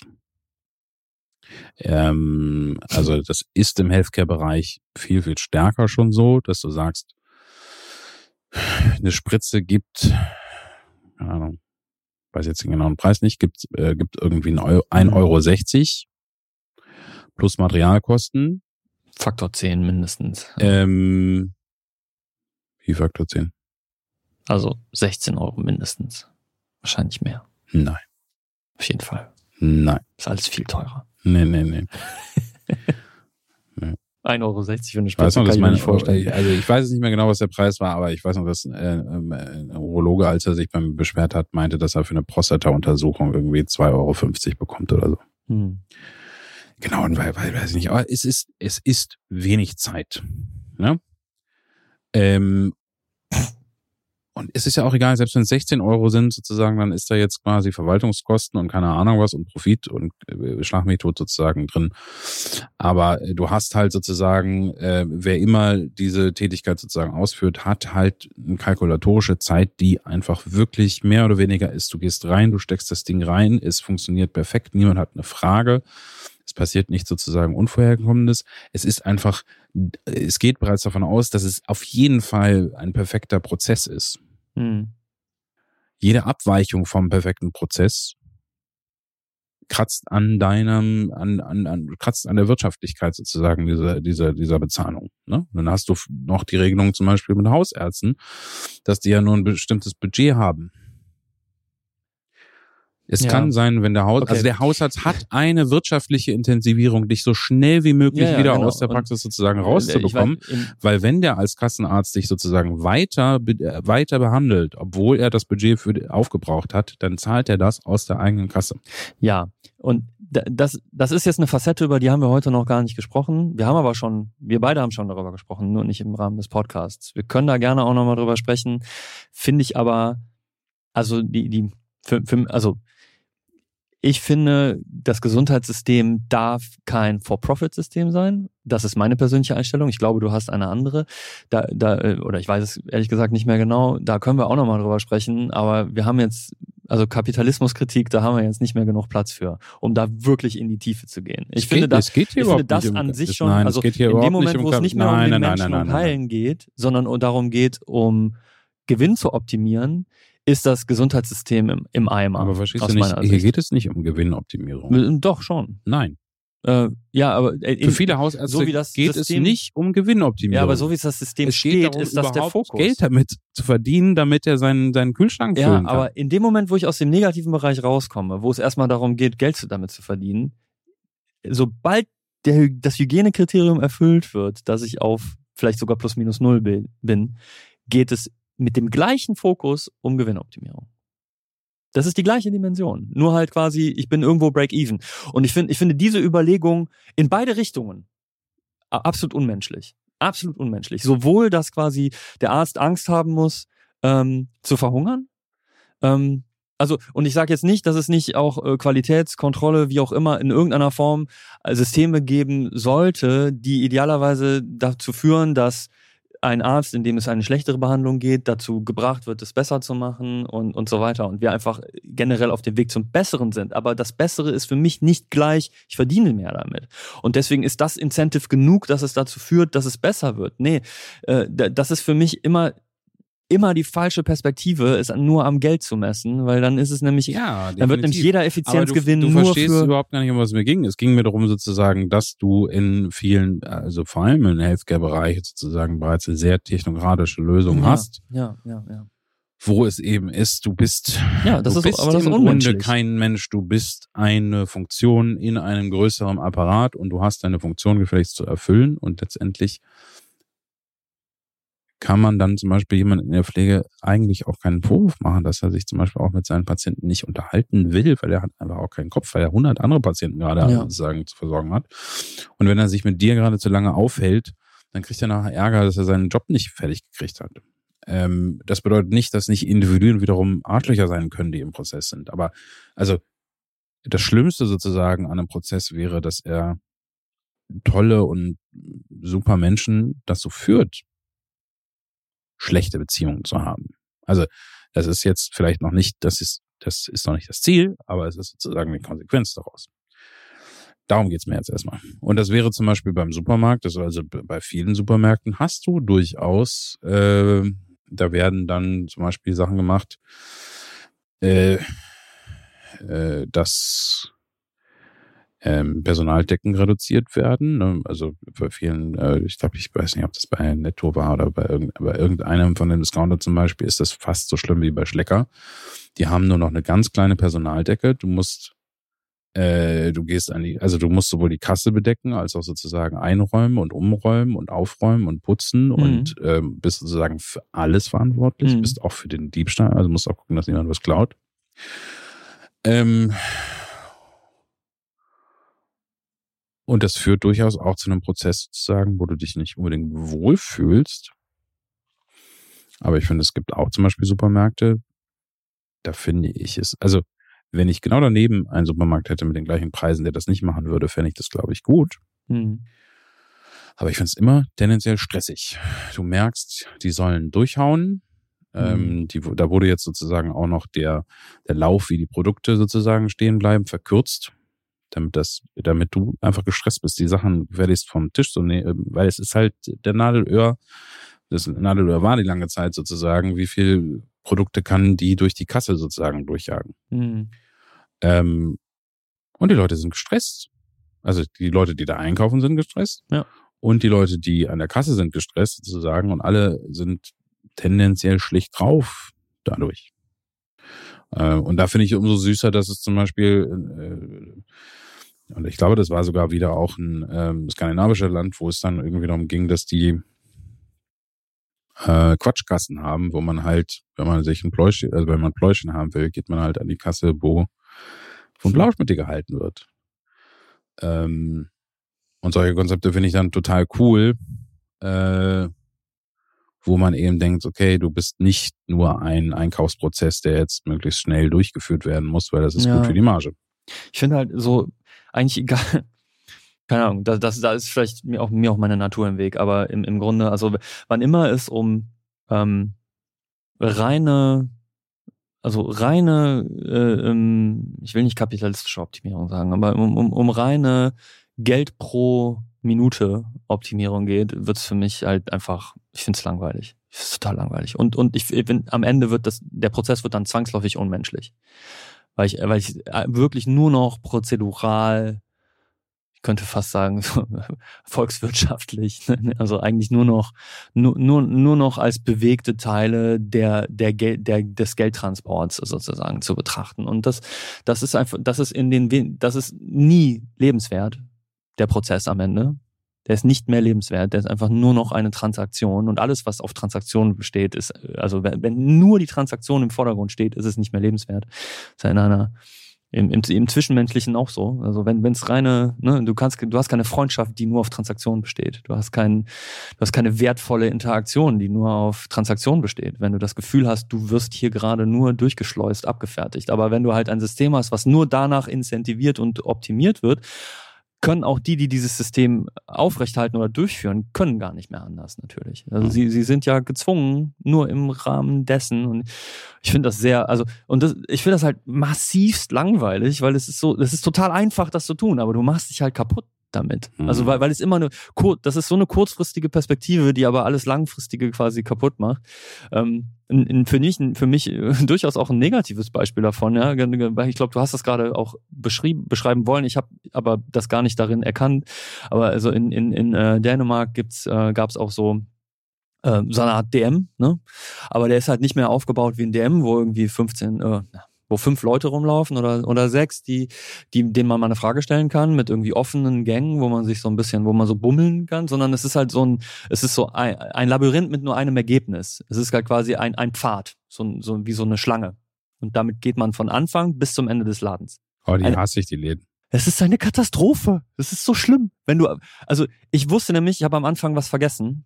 Ja, fuck. Ne? So, das ist so Ikea-Syndrom. Ja? Mm. Jetzt muss ich diesen ganzen verdammten Laden wieder zurücklaufen oder nochmal von vorne, um an diesen Punkt zu kommen, wo das stand und dann gehe ich. Und ich muss wirklich an allem vorbeilaufen. So, es bringt mir überhaupt nichts, dass ich weiß, wo der, wie der Laden aufgebaut naja, ist. Aber das wenn, ist, das, wenn die, das, da die Leute, die da sagen, arbeiten, mussten auch das, durch diese ganze Schlange durch das mit ist ihren. Nichts Neues. Die gibt's schon länger. Ja, die gibt's länger, aber äh, die, die habe ich auch in Deutschland schon mal erlebt. Aber da war das jetzt, da, da waren es einige Läden, die so waren. Es ist eine, es ist eine Zumutung. Es ist eine absolut. Es könnte, äh, vielleicht ist das so, dass für jemanden, der den Laden nicht kennt, das ein bisschen den durchschnittlichen Warenkorb erhöht, weil man halt an allem mal vorbei ist und weil man weil man quasi, der, der einzige Vorteil, den ich gesehen habe, war die Informationsdichte pro laufende Meter. Die war etwas geringer und dadurch hatte ich eine Chance, mir alles in Ruhe anzugucken, ja, sozusagen, wenn ich Zeit es, habe. Ja, es gibt aber noch andere Vorteile. Aber was für, also alles andere Äh, ist so es gibt Mist. zum Beispiel auch den Vorteil, wenn ich als einzige Person im Laden für dich verantwortlich bin, dass Ja, du okay. nicht klaust, Nee, kann ich habe ich nur einen Eingang und Ja. einen Ausgang sozusagen zu beachten. Super, es ist als also eine mehrere. Festung, eine Festung des Kommerzes. Toll.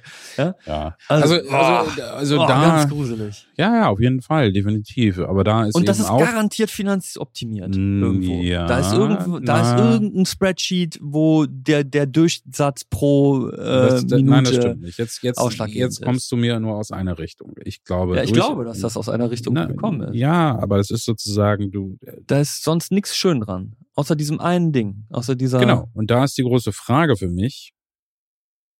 Und da kannst du sagen, naja, aber und dann denke ich sozusagen, ja, aber äh, also wenn du Dinge verkaufst zum Beispiel, musst du, äh, brauchst du halt, also außer du willst ein ganz, das, du willst mir jetzt einen Kommunismus verkaufen, müssen halt die Zahlen stimmen. Ja? Nee, nee natürlich So. nicht. Aber und jetzt nein, ist es aber der, in jetzt ist aber, jetzt ist aber der wichtige, jetzt ist aber der wichtige Unterschied für mich, dass ich glaube, dass es eben langfristig auf jeden Fall können solche Optimierungen eben durchaus völlig nach hinten gehen. Ja. Weil ich weiß zum Beispiel bei dem Supermarkt, wo ich durchaus häufiger bin, die einen total stressen. Der the moment sozusagen, wo ich eine andere Lösung dafür habe, Ja, bin ich weg, weil es mir total auf den Sack geht. Und diese Läden, die du beschrieben hast, die kenne ich auch. Ich glaube, es gibt sozusagen durchaus eine Steigerung im Warenkorb. Die Frage ist, wie vielen Leuten gehst du so sehr auf den Sack Ja. damit, Und Reaktanz wird eigentlich nie gemessen. die ne? dann also, zum Beispiel zu einem sehr erfolgreichen DM gehen, der offen und schön und weit ist. Äh, Ich habe sogar, ich, Ähm, ich habe einen Vorteil die unterschlagen. sind, die sind wirtschaftlich sozusagen dann doch erfolgreicher als der Laden, der dich durch, durch so eine Labyrinthwurst ja. mit äh, Deos durchschickt. Ähm, wir, wir waren nämlich, wir waren nämlich sogar in dem gleichen Laden in einem, in einem anderen Geschäft, gleiche Firma, Flying Tiger war das. Den gibt- gibt's hier in Deutschland auch. Ich glaube, da habe ich auch das erste Mal diese Wurm, diesen Wurmladen gesehen. Der ja der einfach so in Kuriositäten und Tinnef, würde ich das mal nennen. So Pla viel Plastik. Ja. Der, der Himmel für meine Tochter. Erstmal der Himmel. Aber und mit meiner Tochter war es in dieser Schlange tatsächlich etwas einfacher, weil wenn ich, wenn ich gesagt habe, also ich kann ja nicht alles kaufen, was sie will, weil sie will im Prinzip alles. weil es alle, alles spricht sie an, die ist sieben, ne? Die findet das alles geil. Und dann, wenn du sie aber ge gebracht hast, weiterzugehen, dann hat sie schon wieder vergessen, weil halt was Neues da ist. Und dann kommt sie da aber nicht mehr dran vorbei. Das heißt, es ist kein Bummeln, sondern es ist so ein Durchschleusen und dann hast du, sie hat, hat sie halt zwei, zwei Tinnef-Sachen, die irgendwie hoffentlich halbwegs cool sind und äh, pädagogisch wertvoll, hat sie in der Hand und dann reicht das auch und dann Augen zu und durch. Und wir waren in dem gleichen Laden, der halt nicht so aufgebaut war. Der, der eher so bummelig war, auf zwei Etagen auch so. Und äh, wir waren da eine Viertelstunde weil der Laden und dann sollte der Laden zumachen und meine Tochter hat einen Nervenzusammenbruch bekommen, weil sie sich einfach nicht entscheiden konnte. Die war vollkommen, du hast gesehen, die stand einfach nur noch in der Mitte und hat, äh, hat angefangen zu weinen. Nicht, weil wir die ganze Zeit Nein gesagt haben, sondern weil wir gesagt haben, eine, eine Sache oder zwei Sachen sind okay und es ging nicht. Sie konnte sich nicht entscheiden. Sie war, ist das aber das und das und das. Sie stand halt in der Mitte von dem Laden und sie hat alles im Blick gehabt und sie war vollkommen ruiniert. Das heißt, vielleicht für ein Kind, was sich nicht, was nicht sich noch nicht so gut einschränken kann, weil, weil sie das in dem Alter einfach auch noch nicht können muss, ähm, war der erste Laden ein bisschen angenehmer. Und für die Eltern damit natürlich auch. Aber für uns, also was Bummeln angeht, ich würde sagen, wir haben wahrscheinlich im zweiten Laden mehr äh, ausgegeben, weil, weil, weil, wir, weil wir da gebummelt haben, ne? Ja. obwohl die Zeit äh, reduziert war. Ja, Ähm, also ich bin mir ehrlich gesagt nicht sicher, ob das wirklich äh, auf, also auf erwachsene Menschen nicht aufzutrifft. Es gibt sicherlich. also es gibt auf jeden Fall so es diesen gibt, es gibt, Kapitalismus-Overkill-Zustand. so. Für, für mich ist das so, ich, ich, ich, ich kaufe jetzt gar nichts, weil ich bin einfach, ich bin, also über, äh, dieses Überangebot sowieso ist halt ganz, ganz, ganz schlimm, finde ich.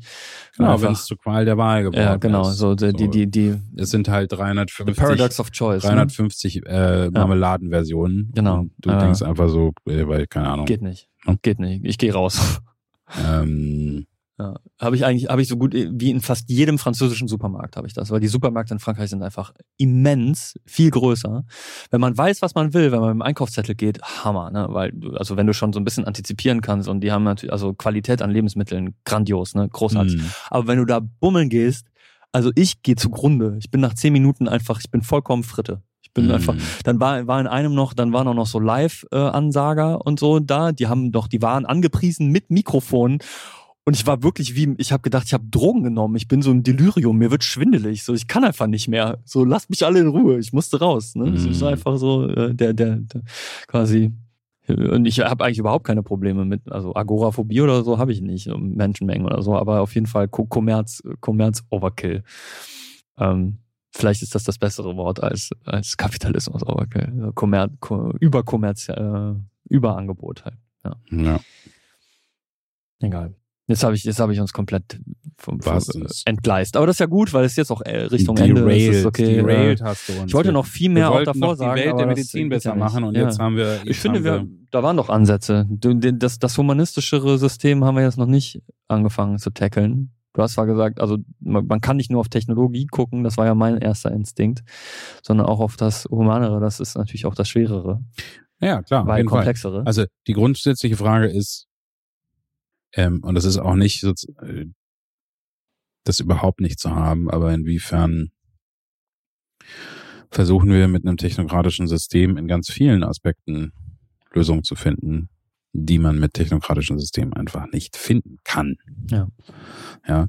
Das ist so ein bisschen, wir optimieren den, die, die Gabel, mit der wir versuchen, äh, den Brunnen, Wasser aus dem Brunnen zu schöpfen und es geht mhm. einfach nicht. Und wir führen immer bessere Gabelformen und äh, ein und haben das Problem, dass wir, dass wir sozusagen an so einen Punkt kommen.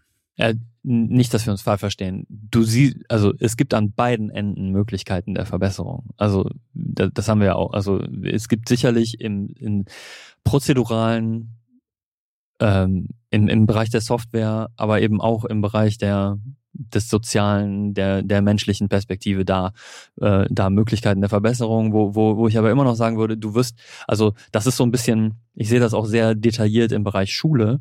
Es gibt richtig gute Ideen, genau der richtige Fokus, individuelle Förderung, in, sowohl in der Lehrerausbildung als auch in der Schülerausbildung. Mhm. Aber da die Lehrer vor Ort überhaupt keine Zeit haben, weil die auch quasi also wenn du, wenn du das Norm, die Norm ist 25 Unterrichtsstunden die Woche, wenn du 25 Stunden die Woche unterrichtest in 13 Klassen oder so, wo jeweils 30 Leute drin sitzen, dann kannst du dir die individuelle Förderung aber mal ordentlich irgendwo hinstecken. Also keine Chance.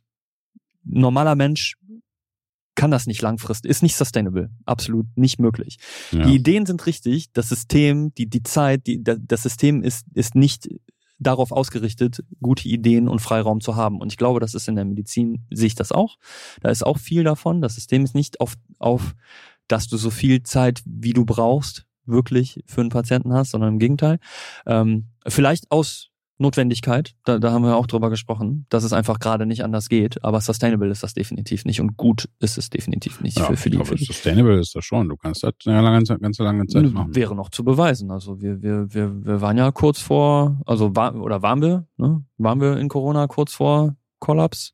Äh, ich glaube, wir waren sogar im Kollaps, sonst hätten wir nicht 50 Prozent unserer Mitarbeiter dort verloren. Ja, ähm, das Problem das, ist, dass das, auch ein schlechtes, auch, ein, auch, auch ein schlechtes System kann sich sehr lange halten.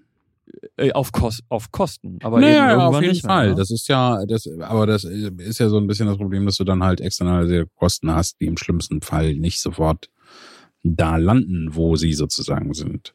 Ja. Ähm, ja, aber ich würde schon sagen, dass also der, der Verlust der, der Pflegekräfte und der, der Fachkräfte in unserem Gesundheitssystem ist ein Zeichen eines, eines Systems, was eigentlich also ab wann spricht man dann von einem Zusammenbruch? Wenn einfach niemand, wenn, wenn alle Krankenhäuser gleichzeitig zumachen und niemand bekommt mehr, äh, kann mehr zum Arzt gehen, das sehe ich so nicht. Ich glaube, das System ist definitiv zusammengebrochen, sonst hätten wir nicht in, im, im Bereich Krankenhaus 50 Prozent des Personals verloren. Wenn das, das ist ein Zusammenbruch einer vielleicht einer anderen Definition, aber das ist auf jeden Fall, da ist was zusammengebrochen. Da ist was mhm. kaputt gegangen und ich glaube, da haben wir heute noch dran zu knabbern und noch lange dran, äh, dran zu kämpfen. Ähm, Genau. Ja. Ich glaube aber jetzt als Abschlusswort, ähm, es ist besser, sich das System anzugucken, als sozusagen den Individuen die Schuld dafür zu geben. Und ja. so kannst du halt gucken, wie man das besser 100%. machen kann und woran liegt sozusagen, dass man einfach eine lebenswertere Welt bekommt. Amen. Mach's gut, mein Lieber. Du auch.